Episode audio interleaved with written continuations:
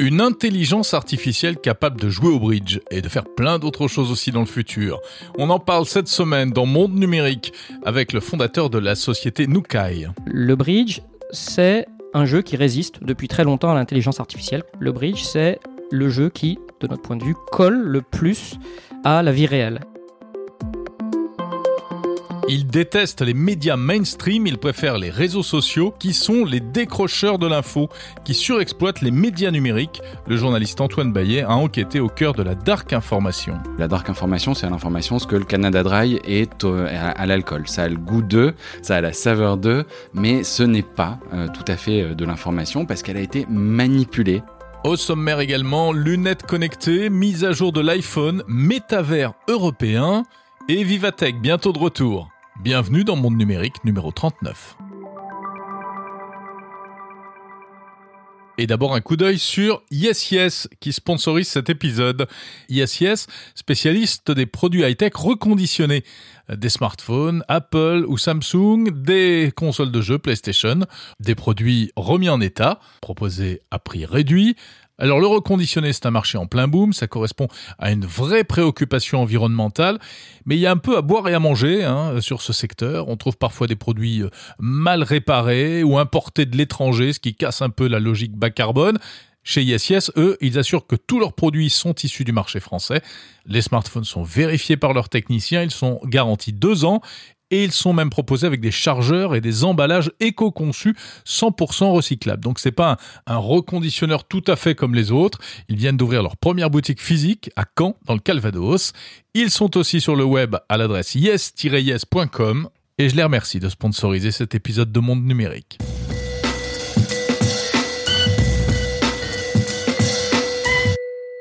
Nous nous battrons pour bâtir un métaverse européen.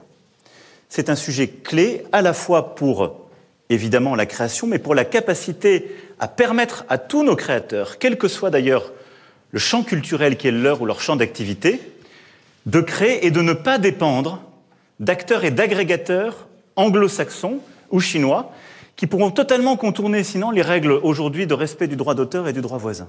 Voilà, c'était le 17 mars. Emmanuel Macron, président et candidat à la présidentielle, a présenté son programme avec cette surprenante proposition de métavers européen. De quoi s'agit-il? Parce que euh, on peut mettre quand même beaucoup de choses dans cette notion de métavers.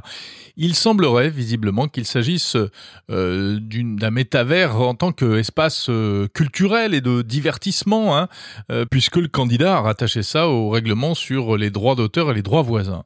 Et ça ressemble un peu à ce que le, le compositeur Jean-Michel Jarre avait évoqué et appelé de ses voeux il y a un certain temps déjà, pour éviter précisément que ce futur métavers ne soit dominé un jour par les technologies par des acteurs étrangers. En revanche, rien à voir visiblement avec euh, un quelconque projet de métavers de service public, comme ce qu'est en train par exemple de créer la Corée du Sud. Et selon des, précisions du secrétaire d'État au numérique Cédric O, recueilli par euh, BFM TV, ce projet d'Emmanuel Macron, en réalité, ce serait surtout euh, de favoriser le développement de technologies graphiques concurrentes des outils américains que sont par exemple Unreal Engine ou Unity, donc des, des moteurs graphiques très utilisés dans l'industrie du jeu vidéo. Bref, on est quand même assez loin du concept global de métavers, c'est-à-dire de monde virtuel parallèle complet. Hein. Emmanuel Macron n'est pas Mark Zuckerberg, euh, mais en revanche, bon, c'est la première fois qu'on met sujet sur le tapis euh, politique et voilà, à ce titre, ça méritait d'être signalé. Et on va passer du métavers à ce qui devrait être euh, l'une des portes d'entrée dans le, le, monde parallèle du métavers, les lunettes connectées. J'ai sur le nez actuellement les fameuses Ray-Ban Stories ces lunettes connectées conçues par le groupe Meta en partenariat avec la marque Essilor Luxottica, c'est-à-dire Ray-Ban. Alors elles vont sortir en France le 14 avril, ces lunettes, ça a été annoncé cette semaine.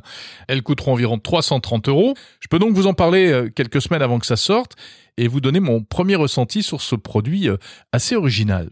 Bon, Ray-Ban, évidemment, c'est très connu. Ce sont des lunettes de soleil, mais la particularité, c'est que l'on peut, si l'on le souhaite, mettre des verres correcteurs. Ces lunettes, malgré l'électronique embarquée à l'intérieur, euh, sont euh, très réussies au niveau design Elles sont assez légères, mais la particularité, c'est donc qu'elles sont équipées de deux petits objectifs de 5 mégapixels qui permettent de filmer et de prendre des photos. Il y a un petit bouton sur la branche droite. Quand on clique une fois, ça déclenche l'enregistrement vidéo qui peut aller jusqu'à une minute. Et si on laisse le doigt appuyé dessus, ça prend une photo. Il y a aussi une commande vocale. Il suffit de dire Hey Facebook, take a picture. Euh, parce que sur le modèle que j'ai testé, c'est en anglais, mais une mise à jour en français doit arriver en avril. Alors ces lunettes, à quoi servent-elles exactement? Eh bien en fait, à prendre des photos rapidement euh, sans sortir son smartphone et des photos véritablement avec une vue subjective puisqu'on photographie exactement ce qu'on est en train de regarder. Donc euh, pour tous les moments de la vie, hein, avec, avec des amis, en vacances, ou pour le travail, etc. Et à l'arrivée, eh bien, euh, on est plutôt agréablement surpris d'abord par la qualité des images. aussi bien les photos que les vidéos, la, qualité est vraiment vraiment pas mauvaise. Bon, les vidéos sont au format carré, c'est un peu particulier, mais c'est toujours mieux que les vidéos rondes de Snapchat. Mais bien sûr, on pense à toutes les questions de vie privée que ce produit risque de poser, puisque bien sûr, on peut prendre en photo n'importe qui sans qu'il s'en rende compte. Alors, on pouvait déjà le faire avec un smartphone, cela dit, euh, mais là, on peut le faire de plus près pour éviter cela, en principe, et protéger euh, la vie privée, il y a une petite euh, diode blanche qui s'allume lorsque l'appareil est en marche. On se souvient des Google Glass hein, sortis en 2011 et qui avait qui s'était vraiment heurté à ce problème. Euh, il y avait un vrai problème de d'acceptation et même des cafés et des restaurants aux États-Unis avaient décidé d'interdire les Google Glass pour protéger la vie privée des clients. Donc il sera intéressant de voir si le problème euh, se pose également avec ces lunettes ou si euh, finalement dans la mentalité les choses ont un peu évolué. Alors ça c'est pour la partie photo. L'autre intérêt de la chose c'est l'aspect audio puisqu'il y a deux petits haut-parleurs dans les branches plus un micro, ce qui permet euh, de passer des appels téléphoniques, également des communications audio via Messenger et puis on peut écouter des contenus, on peut écouter euh, la radio, des podcasts ou de la musique. L'écoute se pilote notamment via des commandes tactiles euh, qui sont dans la branche droite, donc on fait glisser son doigt sur la branche mais malheureusement, et là c'est le gros bémol que j'apporterai à ces Ray-Ban Stories, eh bien la qualité audio est très très décevante. En fait, si on compare par exemple avec les lunettes euh, Frames de Bose, qui euh, ne permettent pas de prendre des photos, mais qui ont également des petits haut-parleurs intégrés dans les branches, eh bien euh, celles-ci, ces, lunettes de Meta sont, vraiment beaucoup moins bonnes. Le son n'est pas bon, il est nasillard, il est trop loin des oreilles. Alors si on écoute des, contenus parlés, hein, de la radio ou des podcasts, ça peut passer, mais pour de la musique, vraiment ça le fait pas. C'est dommage euh, parce que c'est un produit qui est, plutôt sympa malgré tout, même si on est encore très loin du métavers, puisque eh bien il n'y a aucune information qui s'affiche sur les lunettes quand on les porte évidemment. Si vous êtes utilisateur d'iPhone, vous avez sans doute reçu une notification vous invitant à faire la mise à jour de votre appareil ces jours-ci, puisqu'une nouvelle version d'iOS vient d'arriver. C'est la version 15.4 et elle apporte quelques petits changements pas inintéressants. La première nouveauté, c'est le déverrouillage de l'iPhone par reconnaissance faciale, même si l'on porte un masque. On l'attendait cette fonction. Elle arrive. Alors elle arrive peut-être un peu tard, hein, puisque le masque, le port du masque n'est plus obligatoire partout, mais ça pourrait quand même rendre service dans certains endroits où il reste obligatoire, comme par exemple dans les transports en commun. En fait, on pouvait déjà, depuis euh, une précédente version d'iOS, déverrouiller son iPhone avec un masque à condition d'avoir une Apple Watch, car ça passait par la reconnaissance biométrique euh, par l'Apple Watch, mais désormais Apple a perfectionné son système Face ID, qui est donc capable de nous identifier euh, de manière fiable, juste en analysant le contour des yeux. D'ailleurs, c'est assez intéressant techniquement. Pour en bénéficier, il faut donc faire la mise à jour 15.4 sur son iPhone, puis il faut refaire, on est invité à refaire une initialisation de la reconnaissance faciale. Bon, ça prend quelques secondes à peine, et ensuite, ça marche plutôt bien. Autre innovation d'iOS 15.4, la fonction qui s'appelle App Tracking Transparency. C'est derrière cette euh, formule bizarre se cache donc la nouvelle fonction mise en œuvre par Apple pour permettre aux utilisateurs de refuser le suivi publicitaire d'une application ou d'un site à un autre afin de mieux protéger la vie privée. C'est une fonction qui provoque la colère notamment de Facebook et de Google car évidemment ça limite l'efficacité des systèmes de publicité ciblés. Et puis on notera également dans cette iOS 15.4 eh l'arrivée de nouveaux emojis, 112 nouveaux emojis, rien que ça. Vous trouverez par exemple désormais un, cœur avec les doigts ou un bonhomme qui se voile la face, une, boule à facettes, le genre de truc qu'on utilise absolument tous les jours. Et puis euh, notamment aussi un emoji qui a déjà fait couler beaucoup d'encre avant même euh, son apparition réelle. Il s'agit de l'homme avec un gros ventre, ou plus précisément d'un emoji d'homme enceint. Un emoji donc qui se veut inclusif vis-à-vis des personnes transgenres, et on sait qu'Apple eh fait un peu euh, euh, son, fond de commerce de toutes les valeurs liées à l'inclusion. Mais l'homme enceint, en revanche, ne passe pas auprès de, euh, de tas de gens qui crient à la théorie du genre et qui rappellent que ben, biologiquement un homme ne peut pas tomber enceinte. Comme quoi ces petits dessins sur nos smartphones sont moins innocents qu'ils en ont l'air et euh, souvent ils entrent en résonance avec de vrais débats de société. En tout cas, on pourra toujours utiliser cet emoji avec un gros ventre euh, pour les fois où on aura trop mangé. Voilà, c'est fini pour ce tour d'horizon de l'actualité tech de la semaine. On passe aux interviews de Monde Numérique et on va parler d'intelligence artificielle hybride explicable.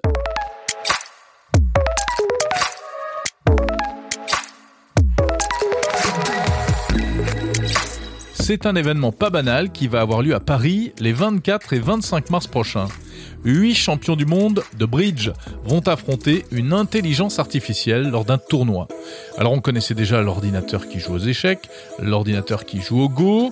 Pourquoi le bridge? Eh bien, pour le savoir, je me suis rendu au siège de la start-up Nukai, qui est à l'origine de cette initiative, une initiative derrière laquelle se cache une véritable avancée technologique.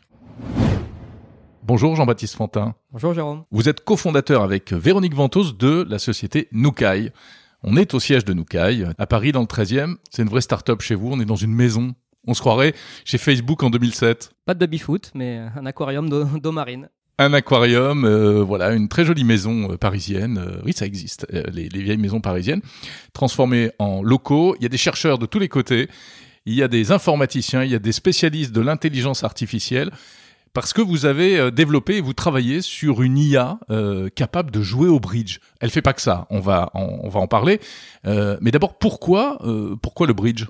Alors, pour revenir un tout petit peu en arrière, euh, Nukai, c'est une start-up euh, pionnière de l'intelligence artificielle de nouvelle génération. Qu'est-ce que recouvre ce terme? Trois choses euh, importantes. D'abord, l'explicabilité. Nous développons des IA qui euh, ne sont pas des boîtes noires, mais qui doivent fournir des explications à l'humain. Deuxième point, nous ne visons pas à remplacer euh, l'humain par la machine, mais nous voulons que euh, la machine collabore optimalement avec l'humain. L'humain sait faire de- des choses très bien, la machine aussi. Ce qui sera le plus puissant, c'est un couple humain-machine, dans Mhm. lequel, bien sûr, l'humain garde toujours la maîtrise, mais qui soit euh, et qui fonctionne le- le- le- optimalement. Et puis la troisième chose, c'est que nous développons des intelligences artificielles qui sont peu énergivores. Mhm. Ça, ce sont les trois choses. Maintenant, pourquoi le bridge? Le bridge, c'est un jeu qui résiste depuis très longtemps à l'int- à l'intelligence artificielle, contrairement au jeu que vous avez cité. Le bridge, c'est le jeu qui, de notre point de vue, colle le plus euh, à la vie réelle et le plus proche de la vie réelle. Pourquoi? Pourquoi? Parce que, première chose, c'est euh, un jeu à information incomplète. Quand on joue au bridge, on voit ses cartes, mais on ne connaît pas les cartes des autres. Il faut les deviner, prendre des décisions en information incomplète. Et donc ça, c'est dans la vie, ben, on n'a jamais toutes les informations, hein, euh, Mhm. euh, bien sûr. Euh, ça, c'est la première chose. Deuxièmement, c'est un jeu qui est à la fois euh, collaboratif et adversarial. On a un partenaire, on a deux adversaires. Euh, donc ça, c'est- un jeu qui est extrêmement riche. hein. Même le poker, qui est en information incomplète, ben, on- n'a pas de partenaire. Et puis enfin, très important, vous l'avez compris, c'est l'explicabilité. Quand on passe une information au partenaire, on doit l'expliquer aux, aux adversaires. Mhm. Et donc là, il y a un élément d'explicabilité qui est inhérent au bridge. en fait. Donc le bridge, c'est pour nous le meilleur bac à sable qui soit. Donc c'est une sorte de démonstration hein, que- qui va avoir lieu la semaine prochaine. Complètement. Ce que nous voulons développer, ce n'est pas un, une IA qui fait du bridge, c'est une IA, c'est un moteur générique d'IA qu'on peut appliquer au bridge comme démonstration. Alors au-delà du bridge, ça pourrait servir à quoi? Nous, alors, nous sommes euh, convaincus, euh, parce qu'on y croyons très fort, que, euh, l'IA que nous développons aura un impact mondial, bien au-delà, euh, dans, dans beaucoup de verticales business, bien au-delà du bridge. Pour soutenir notre vision, on va avoir tous les grands, euh, euh, enfin beaucoup de grands chercheurs euh, internationaux qui sont dans cette mouvance hein, de d'intelligence artificielle hybride. On pourra revenir, etc. Tout Mhm. ça. Et donc on, a- on va voir les Gary Marcus, Stuart Russell, enfin, voilà ces grands noms de, de, de, de la recherche. Certains vont venir pour le challenge, d'autres le feront à distance, ou même Stephen Muggleton qui est qui est au Royaume-Uni. Donc tous ces chercheurs, c'est pas le bridge qui les intéresse. Ce qui les intéresse, c'est l'impact au-delà du bridge de cette intelligence artificielle qui garantit que, euh, l'humain gardera la maîtrise de la machine. Pour le moment, c'est c'est pas un sujet, c'est une inquiétude, mais qui sait, dans 10, 15 ans, euh, les machines seront devenues puissantes et il faut bien des approches qui garantissent que l'humain gardera toujours cette maîtrise. Alors, vous dites explicabilité. On sait qu'en effet, c'est souvent un point noir hein, qu'on reproche à des IA boîtes noires, précisément. Euh, mais concrètement, euh, comment faites-vous? C'est-à-dire que vous n'utilisez pas les mêmes outils, les mêmes euh, systèmes, mécanismes d'intelligence artificielle, les réseaux de neurones, ces choses-là? Si, nous les utilisons, nous les utilisons comme un outil parmi d'autres. Euh, et bien sûr, ça serait, ça serait idiot de se priver de la puissance de ces approches, comme les réseaux de neurones qui ont fait leurs preuves et qui, et qui font et qui continueront de faire leurs preuves, euh, bien évidemment. Maintenant, On peut, est-ce qu'on peut rappeler en brièvement euh, ce que c'est finalement qu'un réseau de neurones? Un réseau de neurones, c'est euh, euh, de l'optimisation euh, de, de poids pour, pour sortir, par exemple, des décisions et classifier. Par, enfin, voilà, la- la- le plus simple, c'est de classifier des images. Alors, si Mhm. on lui rentre en entrée beaucoup d'images, euh, imaginons qu'il y a des chiens et des chats, euh, et puis si on dit, ben ça c'est un chien, ça c'est un chat, ça c'est un chien, ça c'est un chat, bon ben en sortie, après quand il a- on met une nouvelle image, ben, il trouve que c'est un chien ou c'est un chat. Par Grâce contre, à- il vous dira pas pourquoi, il vous dira pas parce qu'il a euh, des moustaches, il vous dira juste c'est un chien ou c'est un chat. Et c'est comme ça qu'il peut se tromper. Il peut croire que c'est un chien parce qu'il a toujours vu qu'il y avait de la neige autour et tout d'un coup il y a plus de neige. Exactement. Mhm. Voilà. Donc les, les, les réseaux de neurones peuvent être et c'est une grande préoccupation aujourd'hui, hein, c'est qu'ils peuvent être trompés euh, par des. Il suffit de brouiller, d'envoyer un, un- un signal qui est complètement imperceptible à l'œil nu, et pour euh, pour leur faire prendre des, des décisions, euh, des décisions qui vont. Mhm. Alors, voilà, il y a des il y a des il y a des cas bien connus, hein, dans, notamment dans le véhicule autonome, parce que là, là il s'agit de décisions critiques. Oui, bien sûr. Mhm. Donc là, effectivement, euh, donc tout ce qui est explicabilité est très important euh, pour les décisions critiques. D'accord. Et on appelle ça réseau de neurones parce que ce sont des connexions qui se font à plusieurs niveaux. Hein. Voilà, voilà. Alors le, le grand public souvent euh, confond en pensant que les réseaux de neurones, euh, il y a une proximité avec la façon dont fonctionne le cerveau humain. Euh, ben non, c'est pas le cas. Voilà. Alors vous, c'est ça, mais pas que. Voilà, exactement. C'est ça, mais pas que. Parce que pour pouvoir produire de l'explicabilité, justement, pouvoir aussi modéliser l'expertise humaine et, et la, et capitaliser dessus, il faut des approches euh, bah, qui sont euh, héritées euh, du, du web sémantique, ce qu'on appelle des approches classiquement euh, symboliques, hein, et qui vont permettre de, avec euh, ce qu'on appelle là, une restriction de la, de la logique du premier ordre, donc ça, permet de- d'avoir des formules avec lesquelles euh, qui, qui, qui vont donner en sortie des choses qui sont explicables à l'humain. C'est le programme qui va s'expliquer lui-même ou alors il faut quand même aller creuser pour savoir ce qu'il a fait? Alors, très excellente question. Euh, le programme, euh, alors, on n'est pas au bout de notre histoire, hein, Ouais. bien sûr. hein, Oui, c'est du, euh, du work in progress. Voilà, c'est du work in progress. Mais il y a deux éléments euh, d'explicabilité dont, on va- dont on fera la démonstration les 24 et 25 mars. Tout d'abord, on a un premier outil qu'on appelle le NUX, qui est un explainer. Alors, il prend en entrée des parties qui sont jouées par un humain ou par une machine, et il va expliquer la stratégie qui a été euh, qui a été suivie. Donc euh, à trois niveaux d'explication et en langage naturel. Donc c'est très compréhensible pour l'humain. Trois niveaux d'explication parce qu'il va y avoir un niveau très abstrait où il va donner euh, une vision euh, générale de, Mhm. la- de, de ce qui s'est passé, de la stratégie déployée sur, sur une donne, hein, c'est une séquence de jeu. Une où il- ça sera un, niveau de granularité un tout petit peu plus, plus Mhm. grand. Et puis enfin, euh, au niveau des données, où il va décrire exactement ce qui s'est passé. Donc on, ça, peut, c'est un- on peut donner un exemple, pour, même pour ceux qui ne connaissent pas le bridge, ça, ça- ça- ce serait quoi comme type d'information?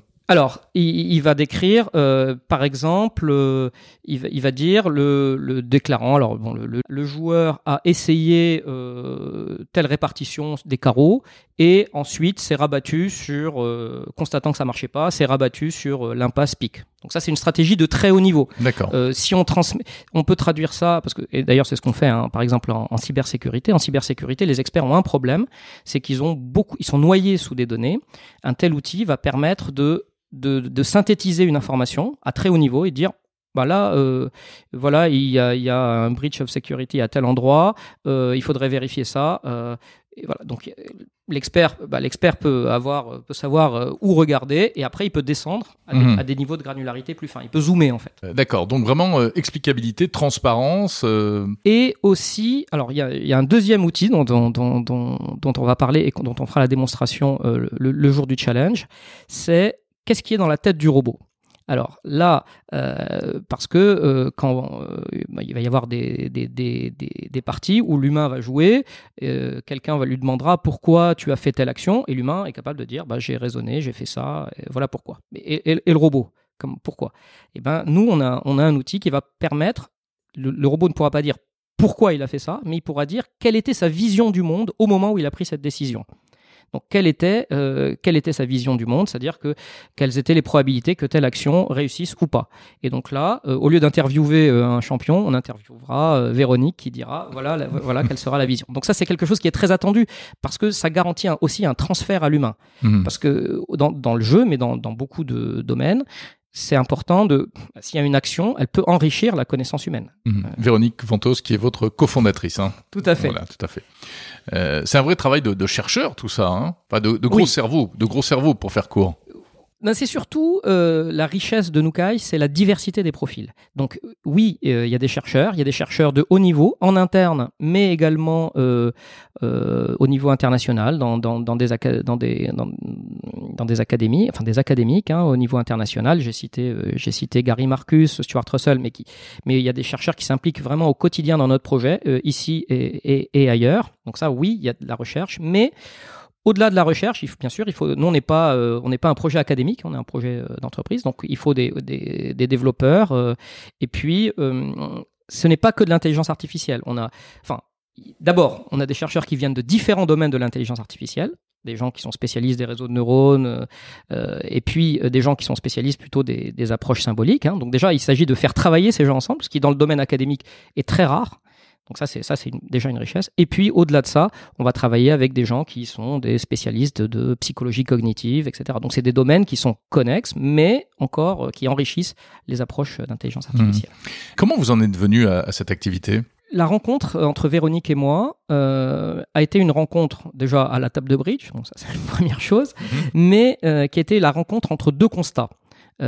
Véronique, elle qui, est, qui vient de- du milieu académique, avait fait le constat que les approches euh, purement numériques, comme le- les réseaux de neurones, rencontraient un, mur, mais qui est bien connu, hein, qui est le mur de l'explicabilité, notamment, enfin bon, qu'on a décrites, et que, au lieu de s'opposer, les approches numériques et les approches symboliques devaient être collaborées pour, euh, pour fournir de la puissance et de l'explicabilité.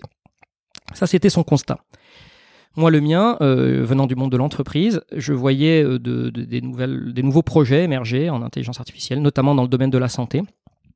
Et je faisais le, le constat euh, similaire, c'est-à-dire que euh, je voyais bien qu'en santé, on peut pas se contenter d'avoir une décision, une machine qui, qui, qui, qui dit il faut faire un, voilà, il faut suivre le traitement A plutôt que le traitement B. Si on n'a pas d'explicabilité, Mhm. personne ne fera confiance à la machine. Bien sûr. Donc, finalement, on avait des constats proches. Et, euh, et donc, no- notre rencontre a, a- a- a décidé de, de Nukai. Assez naturellement, nous sommes arrivés au, au projet de Nukai. Et comme on était autour d'une table de bridge, eh bien, le bac à sable était tout. Et alors, au-delà du bridge, donc, on l'a dit, euh, les applications, ça pourrait être dans euh, la santé, dans l'éducation? Alors, c'est tous les domaines où, pour des raisons de, de transparence, d'éthique, de responsabilité, on, on a besoin d'explicabilité et euh, on a besoin de garder l'humain dans la boucle. C'est tous ces domaines-là. Et en fait, quand on y réfléchit, euh, bah, ils, sont, potentiellement infinis. Euh, alors, la santé, vous l'avez cité, ce n'est pas, n'a pas été notre domaine, le domaine dans lequel on s'est développé en premier parce qu'il y, a des- il y a des questions d'accès aux données, etc., qui, qui font qu'on ne rentre pas si facilement dans le domaine de la santé rapidement. Mmh.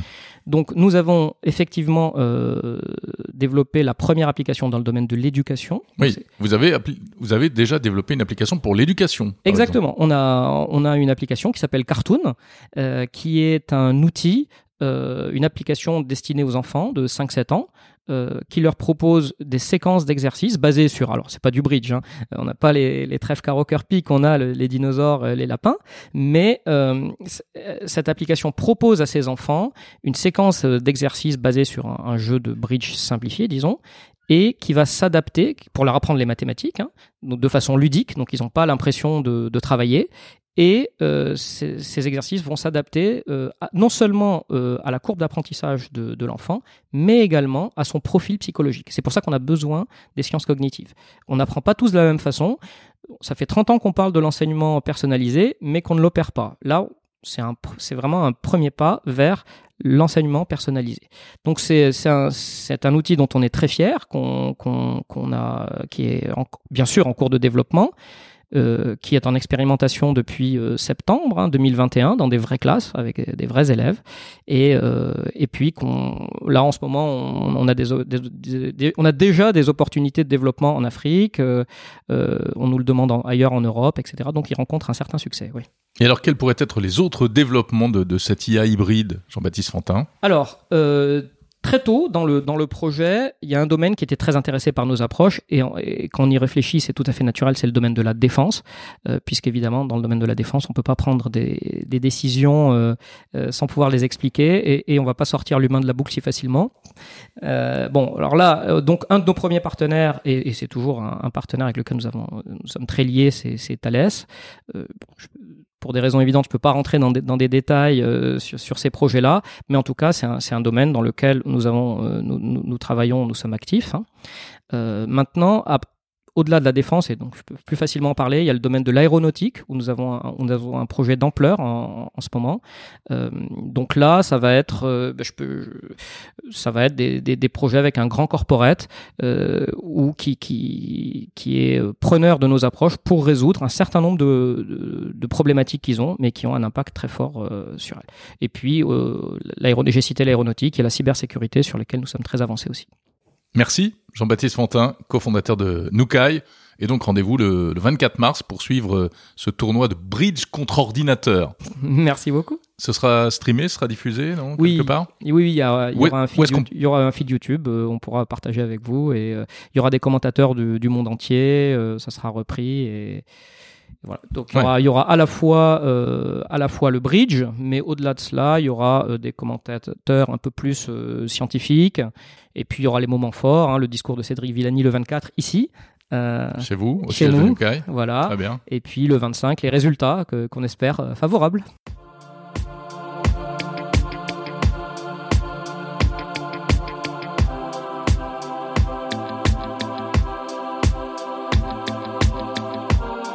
On va passer de l'intelligence artificielle à un phénomène qui n'a rien d'artificiel et qui prend de l'ampleur, le phénomène de la désinformation en ligne. Un phénomène qui a explosé avec le numérique. On va parler de ces gens qui utilisent aujourd'hui tous les canaux digitaux à leur disposition pour diffuser de fausses informations ou des informations manipulées. Qui sont-ils ces faussaires de l'information, ces décrocheurs de l'information classique, entre guillemets? Pourquoi agissent-ils ainsi? Eh bien, c'est ce qu'a cherché à savoir le journaliste Antoine Bayet.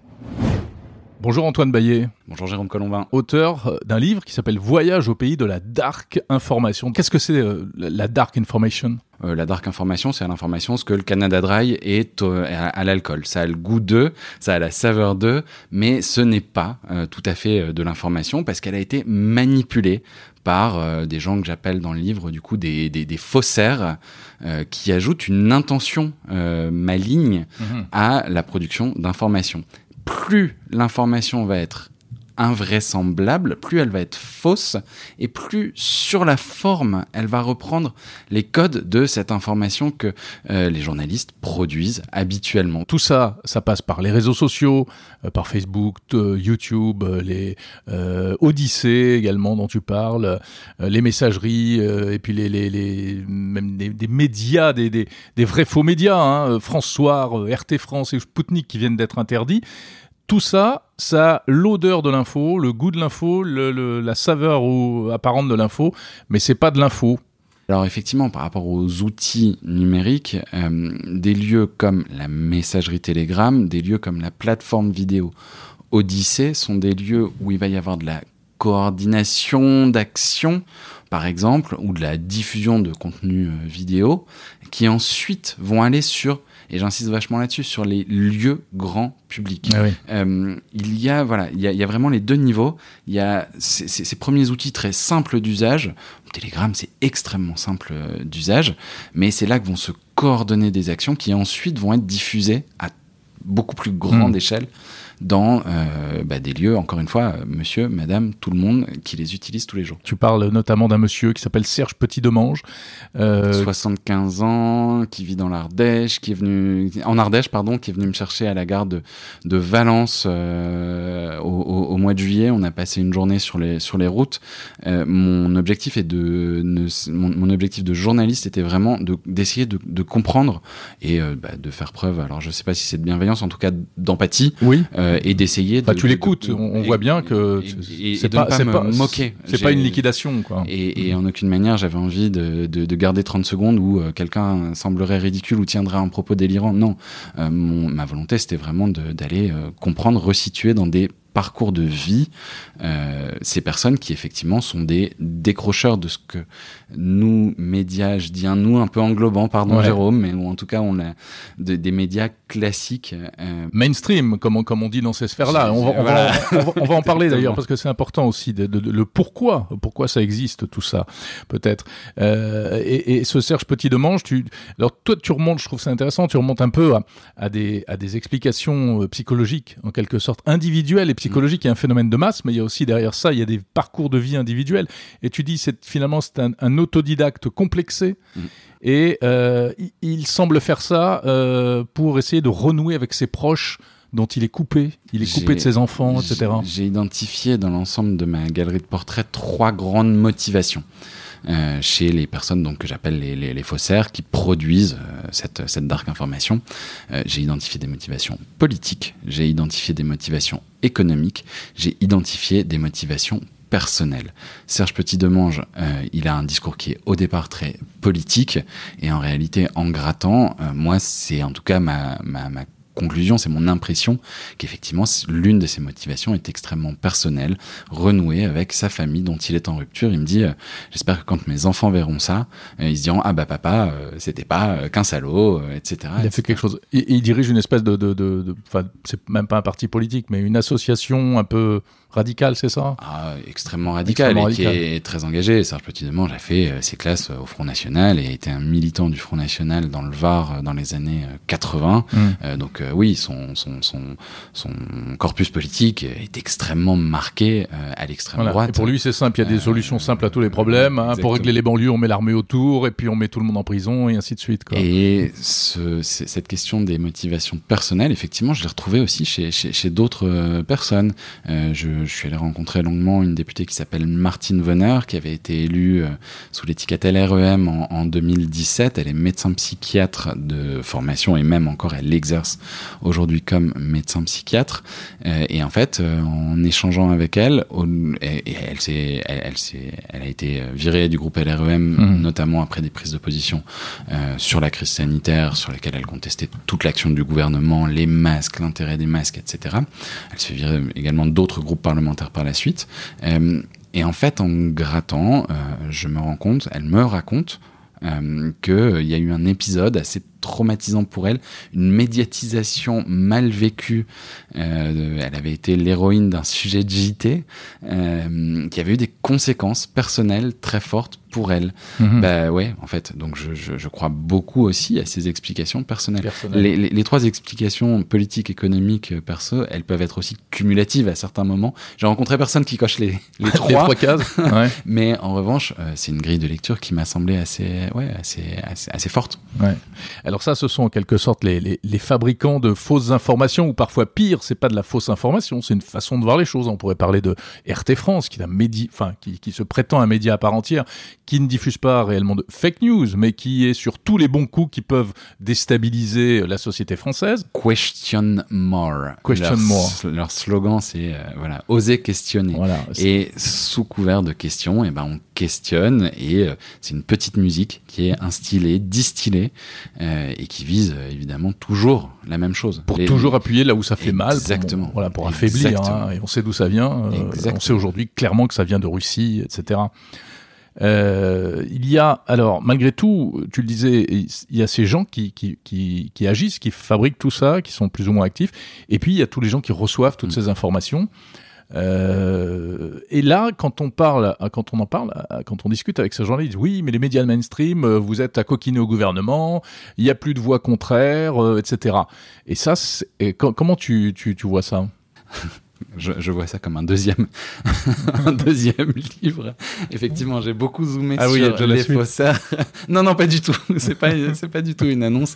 Euh, non, mais effectivement, moi, mon point de départ et mon envie profonde, c'était de, de, de comprendre qui sont les- effectivement les gens qui décrochent de, de, de, de, de Bien l'information. sûr. Euh, ce qui fait que, et, et, et, et je crois là-dessus que euh, les choses peuvent être très cumulatives. C'est-à-dire que l'un des points, de- le, le point de départ de mon, du, du livre, c'est euh, mars 2020, explosion, euh, enfin crise sanitaire et explosion euh, des audiences du JT. Tout le monde est devant le JT à 20h sur les chaînes info. Mhm. En même temps, euh, se passe dans le monde numérique une explosion alors d'un groupe que j'ai beaucoup étudié, un groupe Facebook qui s'appelle Didier Raoul versus coronavirus. Euh, en fait, c'est pas binaire. Les, les personnes qui sont dans le groupe Didier Raoul versus coronavirus et qui partagent ces contenus-là sont les mêmes que ceux qui sont devant leurs écrans. Euh, c'est pas euh, voilà, c'est et, et, et c'est ça moi qui m'intéresse. Ils se nourrissent de l'information dite mainstream qui Exactement. les énerve. Exactement. Ils s'informent, ils sont devant leurs écrans télé ou euh, sur de l'information classique, et en même temps, ils vont aller chercher quelque chose, euh, chercher quelque chose d'autre euh, qui parfois est un vrai, un vrai poison, Euh, parce que euh, voilà. Des, réponses, des réponses simples à des questions compliquées. Exactement, c'est exactement ça. Euh, les raisons qui font. Alors, je me suis vachement intéressé aux- aux mécaniques de partage de ces contenus-là. Euh, Ou là où, le- où les, les plateformes ont leur part de responsabilité. Exactement. J'ai identifié sur euh, une semaine donnée au début du confinement que le groupe Facebook dont je parle, Didier Raoult versus coronavirus, avait généré plus de partages depuis ce groupe sur les publications sur Facebook que l'ensemble des pages des médias dits classiques d'information continue, France Info, CNews, LCI, euh, BFM. Euh, J'avais rajouté aussi dans le corpus euh, Le Monde et le Figaro parce que je me disais tiens on va voir. Mais en fait il y avait plus de partages depuis le groupe que depuis les pages des médias de ces médias classiques. Ça veut dire, si je me place du point de vue de l'utilisateur de Facebook, qu'il avait plus de chances en ouvrant son fil de tomber sur un ami ayant partagé une de ses publications qu'un ami ayant partagé une publication d'un média classique tra- traditionnel, même si je n'aime pas ce, ce- ce- ce Mhm, terme-là. mhm.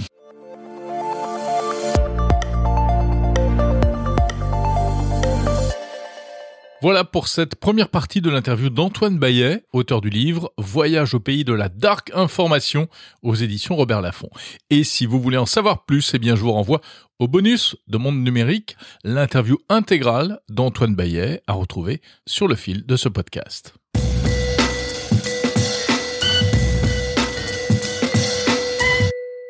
On va terminer par un coup d'œil sur un événement qui approche, qui approche à grands pas. Il aura lieu en juin prochain.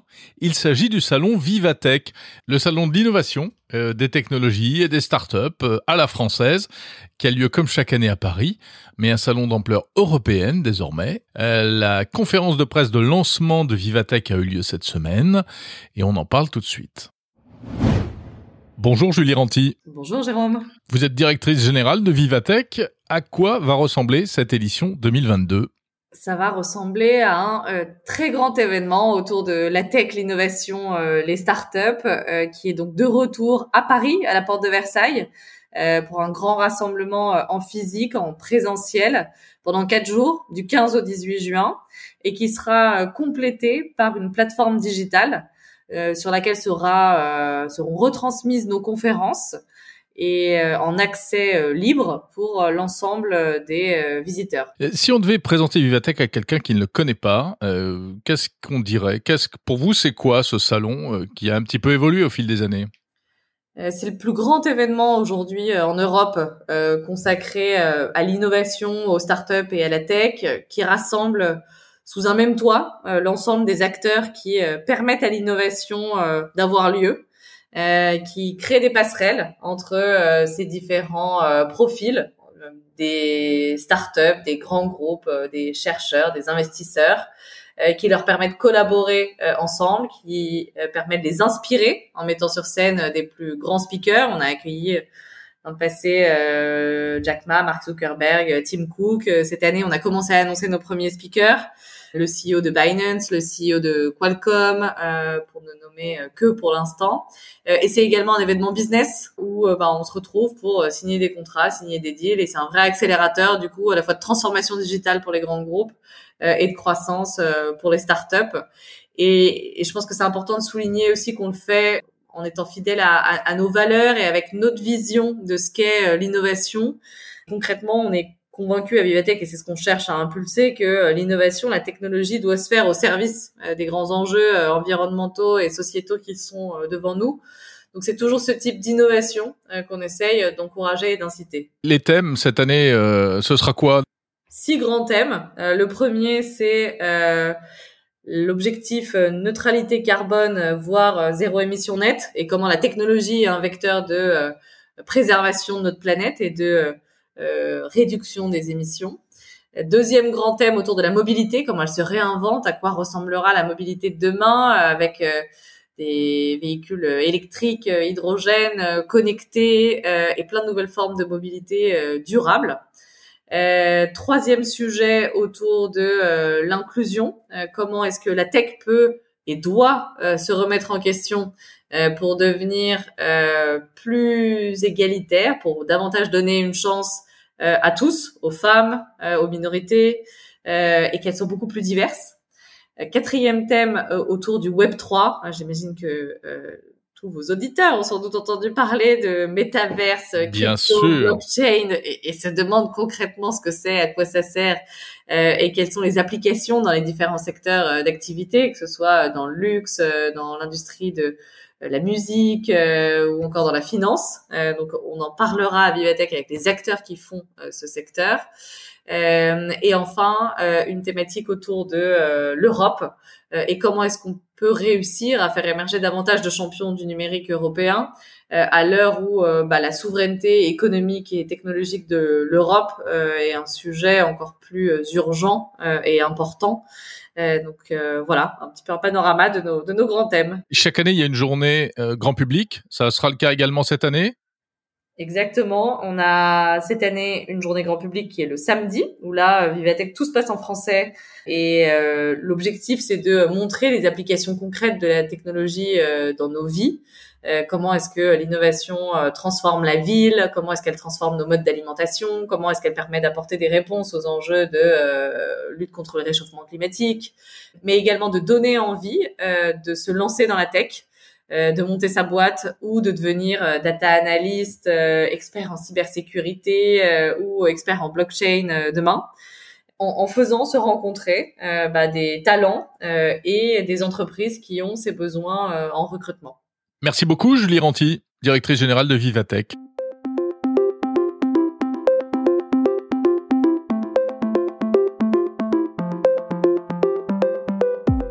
Voilà, c'est la fin de ce 40e épisode de Monde Numérique. Merci de l'avoir écouté jusqu'au bout. Merci également aux partenaires de ce podcast, la société YesYes, spécialiste des smartphones et des PlayStation reconditionnés que vous pouvez retrouver sur le site yesyes.com. N'hésitez pas à commenter et à noter Monde Numérique sur toutes les plateformes d'écoute et sur le site mondenumérique.info. Vous pouvez retrouver sur le fil de Monde Numérique les interviews de ce podcast en version longue. Je vous salue à samedi prochain.